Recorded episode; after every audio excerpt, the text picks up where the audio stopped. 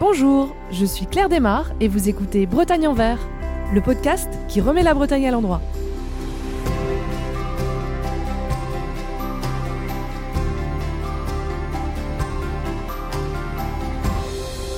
Pour ce premier épisode, j'ai le plaisir de recevoir Vincent Dubreuil, géographe à l'Université de Rennes 2 et coprésident du Haut Conseil breton pour le climat. Bonjour. Bonjour. D'abord, puisqu'il s'agit d'une institution assez jeune et qui a été créée en 2022, est-ce que vous pouvez nous expliquer, Vincent, ce qu'est le HCBC, Haut Conseil breton pour le climat? Alors, le Haut Conseil breton pour le climat, il a été mis en place en 2022 par le Conseil régional de Bretagne suite euh, en fait une rencontre entre la préoccupation euh, des scientifiques bretons qui s'étaient réunis euh, lors du conseil scientifique de la Brescope et qui avaient émis cette, euh, cette proposition, et puis l'exécutif de la région qui a trouvé que bah, c'était une bonne idée. Voilà, donc du coup, ce haut conseil breton pour le climat a été mis en place en 2022, a élu son bureau, c'est deux coprésidents au mois de juin dernier. Félicitations pour ce nouveau rôle à assumer. Alors, Comment ça fonctionne le HCBC C'est quoi les disciplines scientifiques qui sont représentées? Comment euh, vous travaillez au quotidien? Alors nous sommes deux coprésidents, moi-même et puis Anne-Marie euh, Triguet, océanographe et membre du GIEC, donc à l'Université de Bretagne occidentale. nous avons un bureau constitué de six membres et le Haut Conseil dans son, dans, son entièreté est composé de 20 membres, dont 20 scientifiques issus des établissements supérieurs de recherche de la région Bretagne. Et ce qui est intéressant, c'est que les disciplines représentées sont extrêmement variées, puisque euh, le climat, le changement climatique euh, est un petit peu transversal.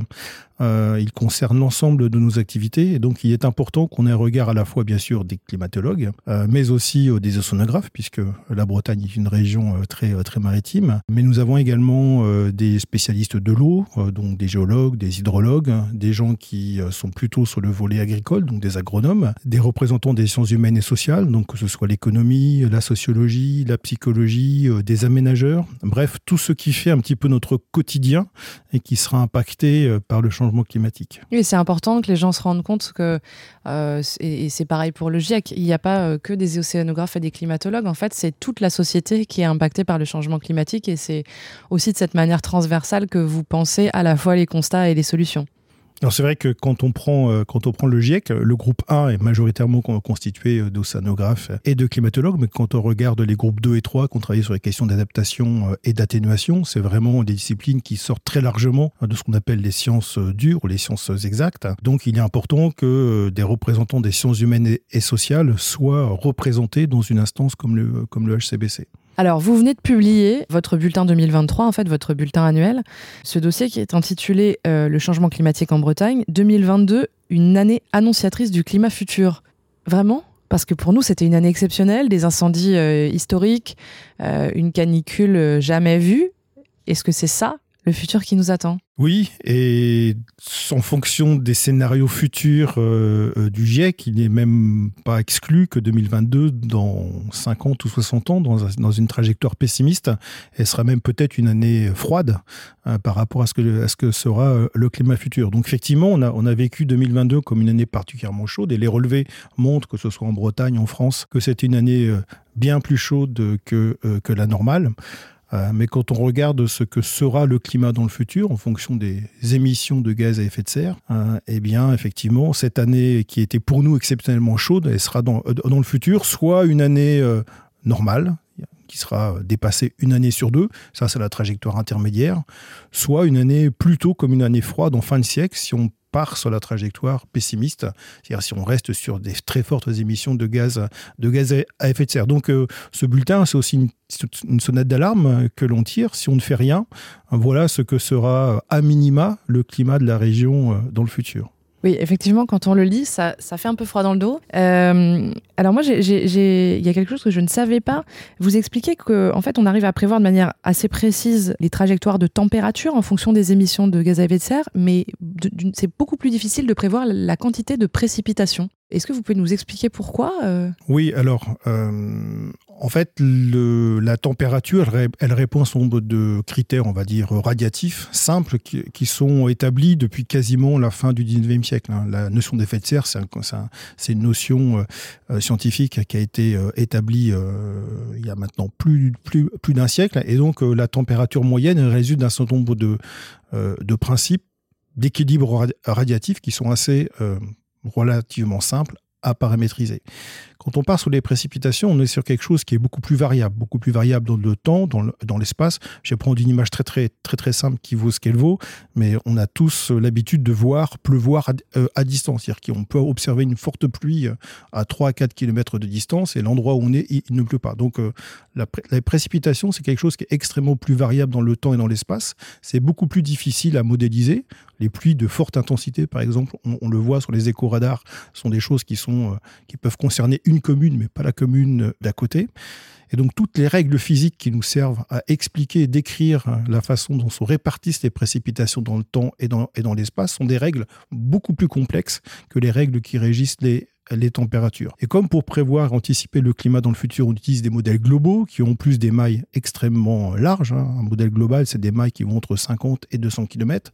Et en fait, euh, la plupart des paramètres qui régissent les précipitations ils sont décrits uniquement de façon statistique euh, dans ces modèles-là. Et donc, anticiper ce que sera le, le futur pluviométrique d'une région est beaucoup plus, euh, beaucoup plus, beaucoup plus compliqué. Donc quand même, on voit la perspective de la sécheresse qui est assez présente. Hein. On en reparle encore cette année puisque puisqu'on on avait en tête, euh, enfin en tout cas les agriculteurs autour de chez moi par exemple, ils parlent toujours de la sécheresse de 76 qui était euh, le référentiel. Ben là, on commence à avoir euh, à se dire qu'il y aura d'autres référentiels que cette sécheresse historique qui date de avant ma naissance.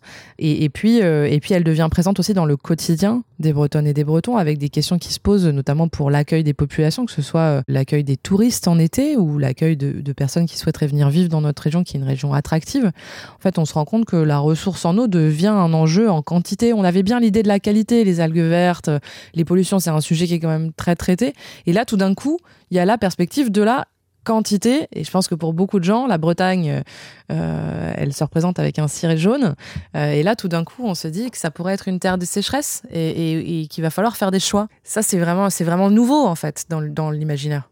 Oui, dans le sens où euh, on a des intensités, où on va cumuler dans le futur à la fois des faibles précipitations, donc ça, c'est des choses qu'on avait déjà connues euh, euh, dans le passé. Vous avez cité 76, mais euh, moi, il se trouve que j'ai fait ma thèse sur la sécheresse en Bretagne et j'avais plutôt travaillé sur les, sécheresses de 1989-1990, qui ont également été des épisodes assez intenses avec des impacts sur l'agriculture qui étaient, qui étaient importants. mais ce qui s'est passé en, en 2022, c'est que non seulement on a manqué d'eau sous forme de précipitation, mais en plus, on a eu des fortes chaleurs. Et la sécheresse, c'est ça qui est intéressant d'un point de vue climatique, c'est à la fois un déficit de précipitation, associé à des fortes, une forte évapotranspiration, donc un fort besoin en eau pour les plantes. Et c'est ça qui fait l'originalité de la sécheresse de 2022, faible précipitation et forte température, et ce que seront les sécheresses dans le, euh, dans le futur. Donc, qui seront de ce fait-là plus intenses, parce qu'on aura à la fois pas de pluie et, euh, vous l'avez dit, des fortes vagues de chaleur, notamment pendant l'été, et qui rendront euh, l'été breton finalement plus proche de ce qu'est aujourd'hui l'été du sud, du sud de la France, et donc avec tout ce qui va avec, c'est-à-dire effectivement un appauvrissement de la disponibilité de la ressource en eau, donc un problème d'eau en termes de quantité, et puis ce qu'on a connu également en 2022, une végétation plus sèche, donc des pertes sur l'agriculture, mais aussi euh, des risques de feu, d'incendie euh, euh, de forêt, de, broussailles, alors qui sont pas forcément des choses complètement nouvelles en Bretagne, mais dont on risque de voir la fréquence augmenter dans le futur. Donc ce qu'on appelle souvent en, climatologie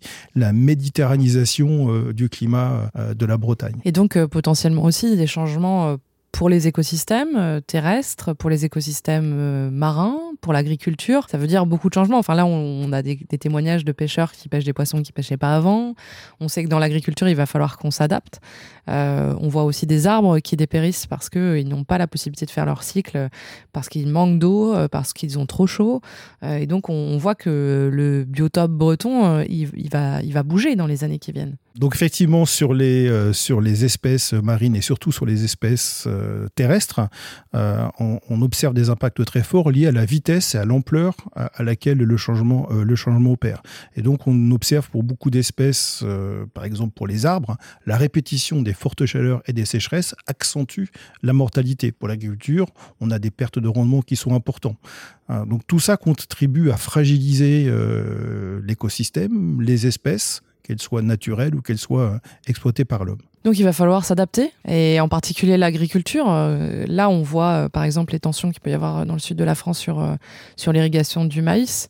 la question, c'est plutôt comment est-ce qu'on trouve des cultures qui permettent de faire face à ces contraintes de sécheresse et comment est-ce que peut s'adapter l'agriculture bretonne qui est quand même un, pilier euh, de l'activité économique de notre région, à, à ce nouveau paradigme Alors quand on parle de, lutte contre le réchauffement climatique, on a, on a deux leviers politiques, je pense qu'il est important de les rappeler ici. Le premier levier, c'est l'atténuation, c'est-à-dire limiter les émissions de gaz à effet de serre.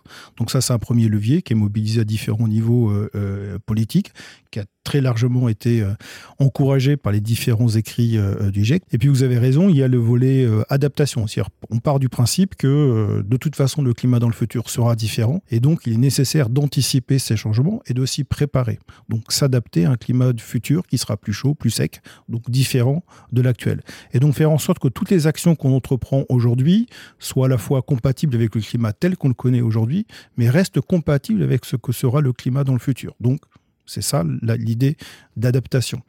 Pour l'agriculture, euh, effectivement, c'est un enjeu important. 40% hein. des émissions de gaz à effet de serre en Bretagne sont euh, du fait euh, de l'agriculture. Mais l'idée pour nous n'est pas de stigmatiser telle ou telle activité, mais plutôt d'essayer de faire en sorte d'accompagner au mieux cette activité vers un modèle qui soit différent et qui soit mieux préparé, mieux adapté à ce que sera le climat euh, du futur. Donc si on prend l'exemple de l'eau, euh, par exemple, faire en sorte que dans un contexte de climat plus chaud et plus sec, eh bien, les productions agricoles soient peut-être plus économes en termes de consommation Donc Voilà comment est-ce qu'il faut réfléchir l'agriculture bretonne de demain. Ce qui est intéressant, c'est que du coup, c'est un schéma gagnant-gagnant où quand on fait évoluer le modèle agricole, on réduit les gaz à effet de serre qui sont qui vont impacter le climat et en même temps on adapte cette agriculture au changement climatique et on permet aux agriculteurs aux agricultrices de vivre de leur métier avec un peu moins, peut-être un peu moins d'incertitude et d'inquiétude que ce que ça peut être euh, aujourd'hui euh, face à des changements qui sont très importants et du coup qui impliquent des,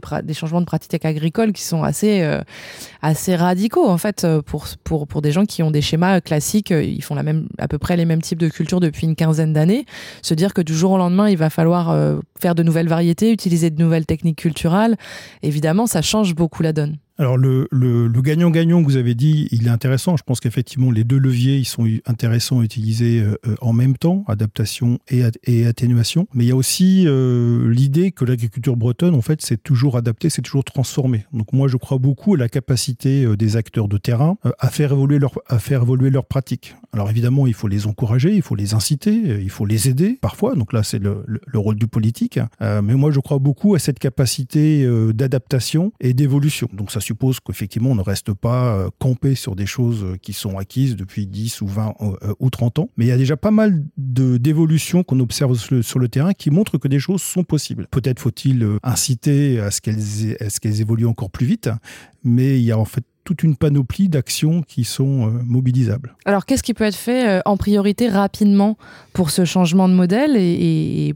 qui, donne à la fois l'efficacité sur l'adaptation et l'efficacité sur l'atténuation? Au niveau du Haut Conseil breton pour le climat, je pense qu'il y, a deux choses qui nous mobilisent. Euh, la première, c'est la nécessité d'une mobilisation individuelle, c'est-à-dire qu'il ne faut pas forcément reporter sur les autres le fait que euh, la lutte contre le changement euh, climatique est le fait des autres. Chacun de nos gestes quotidiens compte. Donc dans la dans l'exercice de notre métier, dans la façon dont on se loge, dont on se déplace, dont on se nourrit. Donc toutes les actions individuelles comptent. Mais les actions individuelles euh, ne suffisent pas. Elles ont besoin aussi d'être accompagnées collectivement. Donc c'est en ce sens-là que la présence dans le Conseil breton pour le climat de représentants des sciences humaines et sociales sont importantes. C'est-à-dire comment est-ce qu'on peut faire en sorte que des changements individuels qui relèvent beaucoup d'états de pensée, euh, de facteurs sociologiques, psychologiques, qui peuvent être des freins à ces changements, on puisse les, euh, on puisse les cerner et les étudier. Et donc l'autre levier, c'est la mobilisation euh, collective. Donc faire en sorte que les politiques publiques accompagnent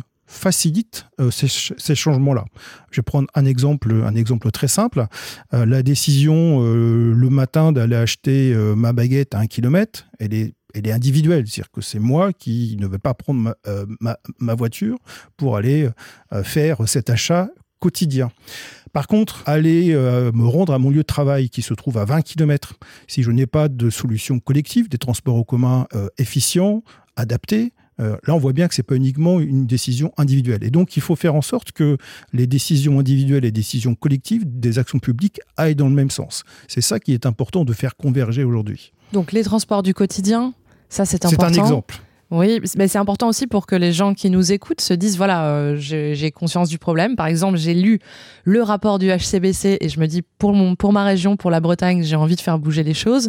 Au quotidien, je peux penser ma manière de me déplacer, ma manière de m'alimenter, euh, évidemment euh, être, le logement, le, logement, la consommation d'eau.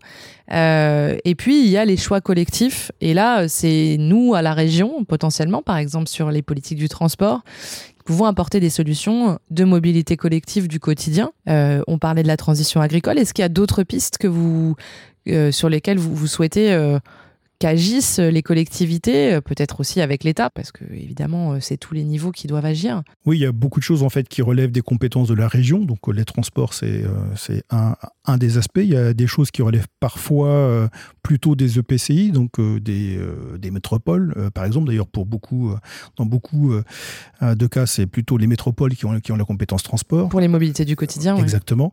on a également pas mal de choses qu'on peut faire. Alors, il y a, il y a un levier important aujourd'hui aujourd'hui, euh, qui n'est peut-être pas suffisamment euh, euh, pris en compte par les pouvoirs publics de façon générale, hein, pas forcément au, niveau, au niveau régional, c'est la rénovation des bâtiments. On sait qu'on a une perte très importante d'énergie liée à ce qu'on appelle les passoires thermiques, hein, voilà, donc qui concerne aussi bien l'habitat individuel que les habitats collectifs, beaucoup également de bâtiments, des services publics, etc. donc là, il y a pas mal de choses que l'on peut que l'on peut faire pour être plus efficace de ce point de vue-là et donc euh, eh bien déjà commencer par ne pas dépenser inutilement une énergie dont on voit qu'elle est à la fois coûteuse, coûteuse sur le plan économique et coûteuse sur le plan euh, environnemental puisque l'essentiel de ce que l'on utilise aujourd'hui comme énergie pour se chauffer par exemple au niveau individuel, c'est de l'énergie qui émet euh, du CO2. Et là, vous parliez euh, de l'isolation des logements. Alors, on, on, pense tout de suite, évidemment, à la déperdition d'énergie en hiver et à la consommation d'énergie euh, pour avoir chaud dans son bâtiment. Mais là, on voit aussi arriver, d'ailleurs, il y, y, a un chapitre très intéressant dans, dans, votre rapport sur la gestion de la chaleur, qui n'est pas forcément une question qu'on se posait en priorité en Bretagne. Euh, là, on voit les premières journées chaudes. Nous, on est en plein dedans. les auditeurs n'ont pas, n'ont pas à l'écran la température qu'il fait autour de nous, mais là, il fait très chaud dans le bureau. en fait, on commence déjà à avoir à gérer cette question de la chaleur, euh, vous parlez euh, du phénomène des nuits tropicales dans, le, dans votre rapport. Donc c'est ces nuits au-dessus de 20 degrés qui créent un inconfort et qui créent des enjeux de santé aussi, euh, notamment pour les personnes les plus fragiles. Est-ce que vous pouvez nous parler de, de, ce scénario et de, cette, de la prise en compte notamment des questions de santé, puisque on voit l'impact sur l'environnement, mais l'impact sur nos corps, sur nos vies, se pose aussi parce que nous-mêmes, nous avons une capacité d'adaptation au changement climatique qui est assez faible dans le temps, parce que notre adaptation générationnelle, elle n'aura elle aura pas le temps de se faire. Et donc, du coup, la question se pose de la manière dont on va faire face à ça et dont on peut l'anticiper, euh, dont on peut l'appréhender aussi. C'est là que se rejoignent les notions d'atténuation et d'adaptation. Atténuation dans, dans, le sens où il faut limiter la quantité d'énergie pour chauffer euh, le logement. Donc ça, ça émet du CO2. Donc on a le premier levier. Et puis, et puis l'adaptation, c'est faire en sorte que quand on va isoler un logement, c'est pas uniquement pour euh, perdre de la chaleur pendant l'hiver, mais également éviter que le bâtiment absorbe euh, de la chaleur et soit insupportable l'été. Donc ce qu'on a vécu effectivement en 2022 où euh, euh, on a observé un nombre de nuits tropicales sur des nuits pendant lesquelles la température ne descend pas en dessous de 20 degrés. 20 degrés, c'est en gros le seuil, ce qu'on appelle le seuil de récupération physiologique, ce qui permet à notre corps de supporter des fortes températures pendant la journée, à condition que pendant la nuit, on passe en dessous de 20 degrés. Et ça, on observe que en ville, notamment, euh, c'est de moins en moins euh, le cas, ou plus exactement, la fréquence des nuits tropicales devient de plus en plus euh, importante. Et là, ce qui est intéressant sur le changement climatique, c'est qu'en fait, on cumule deux choses. On va cumuler le changement climatique global, le fait que globalement, le climat de la planète devient plus chaud, mais le phénomène qui est aggravée en ville par le mécanisme d'îlot de chaleur urbain. Donc la surchauffe urbaine qui se produit la nuit, où les bâtiments continuent à restituer euh, de la chaleur, et ce qui fait qu'en campagne, on va descendre en dessous de 20 degrés. Alors sur Rennes, il se trouve qu'on a un réseau de mesures qui, nous a permis de le quantifier, de le montrer très bien. Donc en campagne, on va, retrouver euh, l'été la nuit des températures autour de 14-15 degrés, donc des choses qui rendent supportables les fortes chaleurs, alors que pendant la nuit, dans la ville, les températures vont rester euh, à 22, 23, 24 degrés. Euh, à partir de combien de kilomètres ou de quelle densité on peut avoir une différence? Alors sur Rennes, on a montré nous des différences de température. Euh, en, juillet 2022, on avait plus de 9 degrés d'écart entre le centre-ville de Rennes et la campagne au nord de Rennes, donc sur les communes de Béton, Melaise, donc à vol d'oiseau, on, est à 10 kilomètres euh, donc 9 degrés de différence. C'est vraiment considérable. C'est énorme. Et ces 9 degrés de différence résultent des choix d'aménagement. La présence de la ville, la densité euh, des bâtiments, l'absence de végétation, tout ça contribue à, réchauffer euh, le climat local. Donc il faut voir que quand on parle de changement climatique, on pense toujours changement climatique global, mais il y a un, effet local supplémentaire apporté par les villes avec ce mécanisme d'îlot de chaleur. Et donc il faut tenir compte de tout ça dans les politiques d'aménagement, c'est-à-dire que c'est pas uniquement une politique nationale, c'est pas uniquement une politique régionale, c'est également tout ce qui se passe au niveau des communes, euh, des métropoles, qui doit être prise en compte, mobilisée pour lutter contre ces phénomènes qui, euh, vous l'avez dit, au niveau de la santé, hein, on donne des chiffres dans le, euh, dans le bulletin, à chaque vague de chaleur, à chaque canicule, on a une surmortalité de 10, 20, 30%, donc qui est importante, euh, même dans une région comme la Bretagne. Oui, avec un enjeu très fort, par exemple, on le sait, les morts de la rue, les associations qui se battent pour les personnes sans abri le disent. On pense que les gens meurent de froid et en fait, les gens meurent de chaud, bien plus que de froid dans la rue. Donc les personnes les plus vulnérables, soit parce qu'elles sont en très grande situation de précarité, soit parce qu'elles sont âgées, soit parce qu'elles ont des problématiques de santé, sont fortement impactées par les pics de chaleur. Oui, et puis il y a une, autre, injustice qui est, euh, qui est flagrante dans ces, dans ces questions-là, c'est une injustice sociale. C'est-à-dire que les, les, personnes les plus exposées à cette surmortalité sont souvent des personnes âgées, sont souvent des personnes avec des bas revenus, qui ont des conditions de logement qui ne sont pas très favorables. Donc voilà, donc cette question de la, de, la justice sociale par rapport au, changement climatique est également quelque chose qui nous préoccupe beaucoup au niveau du Haut Conseil breton pour le climat. Et c'est valable à l'échelle euh, du monde et c'est valable à l'échelle de la Bretagne. Exactement, c'est multi, euh, multiscalaire comme on dit. Alors dans vos, dans vos publications, les jeunes chercheurs sont à l'honneur. Moi j'aimerais savoir sur quoi euh, se concentre la recherche universitaire aujourd'hui. C'est quoi les nouvelles pistes qui sont explorées? Est-ce que vous pouvez un peu nous expliquer si on a aujourd'hui des jeunes auditeurs qui ont envie de prendre ce chemin qui est celui passionnant de la recherche sur ce que seront les travaux de recherche de demain pour avancer à la fois sur sur, euh, sur une meilleure étude de l'adaptation au changement climatique et de l'atténuation, euh, ce, dont on parlait euh, juste avant. Alors, il nous a paru important, effectivement, dans son bulletin, de mettre à l'honneur quatre, thèses. Hein. C'est le choix qu'on a fait de choisir sur la vingtaine de thèses un petit peu qu'on avait en, consultation au niveau du Haut Conseil, quatre, quatre thèses qui ont abordé cette question du changement climatique avec des regards complètement différents, plutôt sur le milieu littoral, plutôt sur le milieu continental, des thèmes sur l'eau, sur, l'écologie. Euh, donc en fait, c'est un petit peu tous ces champs de recherche qui sont euh, investigués. Effectivement, c'est important pour nous de mobiliser euh, les jeunes, les jeunes générations. Donc les docteurs, les doctorants font partie de ce public-là qui est important. Dans le forum climat-territoire qu'on va organiser à Lorient le 2 juin, il y a également une place spécifique qui sera dédiée aux jeunes chercheurs. On a toute une série de champs de recherche aujourd'hui qui sont explorés par les différents laboratoires. Alors, les laboratoires, c'est pas propre euh, à la Bretagne. Ils ont toujours depuis très longtemps pratiqué hein, cette euh, intergénération, hein, le fait que des chercheurs plus anciens côtoient des doctorants, euh, des chercheurs plus jeunes qui travaillent ensemble sur des projets, sur des projets collectifs. Donc ça, c'est un peu la façon de faire de la recherche. Et en Bretagne, on a un, vivier de doctorants et de docteurs qui est, important, mobilisé sur des questions extrêmement diverses, qui reflètent un petit peu la diversité des disciplines que l'on a de le Conseil breton pour le climat. Donc oui, moi j'encourage beaucoup les jeunes qui nous écoutent à s'engager dans ces métiers euh, de la recherche qui ne concernent pas, encore une fois, que les sciences dures, mais également toutes les sciences humaines et sociales, toutes les questions sur les sciences territoriales, puisqu'on a besoin de, réponses spécifiques au territoire hein, sur ces questions euh, de changement climatique.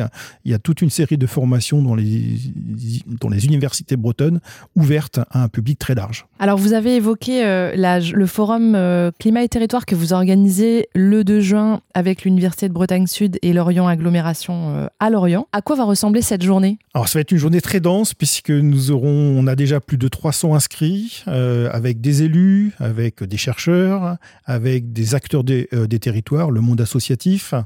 On s'est beaucoup appuyé également sur le réseau des animateurs des plans climat, hein, qui est un petit peu le, euh, le réseau qui coordonne les actions qui sont menées au niveau des établissements communaux euh, sur, le, changement climatique. Donc le matin sera plutôt des tables rondes, donc deux tables rondes euh, sur les questions d'adaptation et de lutte contre le changement climatique. Le, midi, une séance de posters justement avec des jeunes chercheurs, donc qui permettra à des jeunes chercheurs de présenter un petit peu leurs travaux. Donc tout le monde pourra participer, interagir avec ces, avec ces, ces jeunes chercheurs. L'après-midi, c'est plutôt sous forme d'atelier donc on a une dizaine d'ateliers en parallèle, donc euh, sous forme de petits groupes, des tables rondes, des balades urbaines, des jeux euh, d'animation, fresques du climat, de l'adaptation, etc., etc. Donc vraiment une grande diversité euh, d'ateliers. Et le soir, on termine en apothéose avec une conférence débat avec Yamina Saeb, qui est une des co-autrices du GIEC, spécialiste internationale sur les questions de sobriété. Euh, voilà, donc ce qui nous permettra d'avoir un regard euh, très très large sur la question du changement climatique euh, au niveau de la région. Est-ce que c'est encore possible de s'inscrire? Malheureusement, les inscriptions sont. On est déjà, pour ne rien vous cacher, on a déjà fait un peu de surbooking. On est déjà au-delà de ce que de ce qu'on peut de ce qu'on peut faire. Donc, un certain nombre de choses seront captées. il y aura des, des choses qui seront retransmises sous forme vidéo, qui seront visionnables après. Mais là, il n'est plus possible de s'inscrire maintenant, malheureusement.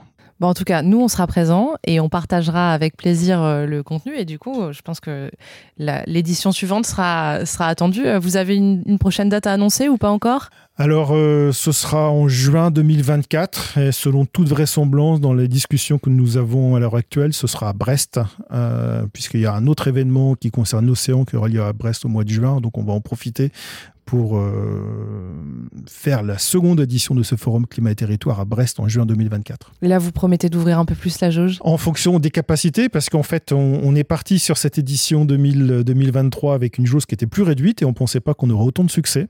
Euh, donc, du coup, on a revu à la hausse euh, la jauge, mais on est plutôt content de voir qu'il y a autant de gens qui se, qui se sont inscrits et qui sont mobilisés autour de ces questions importantes. Ça rend très optimiste pour l'avenir de la région. Ah, je suis d'un naturel très très optimiste, donc euh, oui, je pense qu'il faut euh, qu'on se mobilise tous pour faire en sorte que euh, bah, notre région reste une belle région, comme vous l'avez dit en introduction. Merci Vincent Dubreuil, merci, d'avoir répondu à mes questions. Je rappelle que vous êtes géographe et coprésident du Haut Conseil breton pour le climat. Vous retrouverez sous ce podcast toutes les coordonnées du HCBC pour notamment télécharger ce rapport si vous voulez le consulter.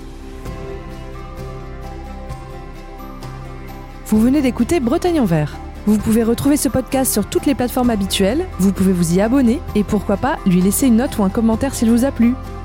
À bientôt